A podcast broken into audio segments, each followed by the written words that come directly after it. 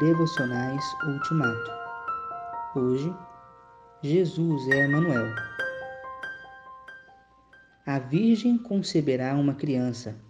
Ela dará à luz um filho, que será chamado Emanuel. Deus está conosco.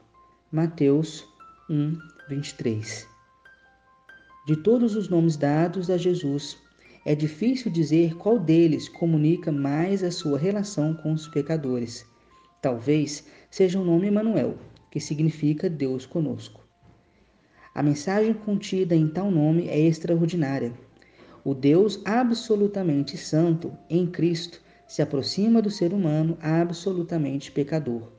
O céu se abaixa e a terra se levanta. Em Cristo, os dois se encontram e permanecem no mesmo plano. O abismo desmedido acaba. Jesus é Emanuel, o Deus conosco, porque ele veio lá de cima, tornou-se carne, virou gente e viveu entre nós.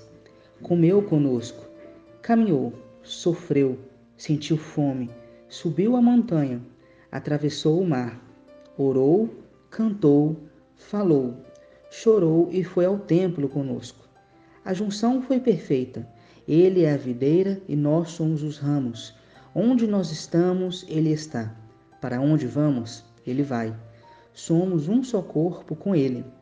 Se Jesus é a imagem visível do Deus invisível, não resta a menor dúvida. Ele é Emanuel, Deus conosco. Jesus é Deus conosco.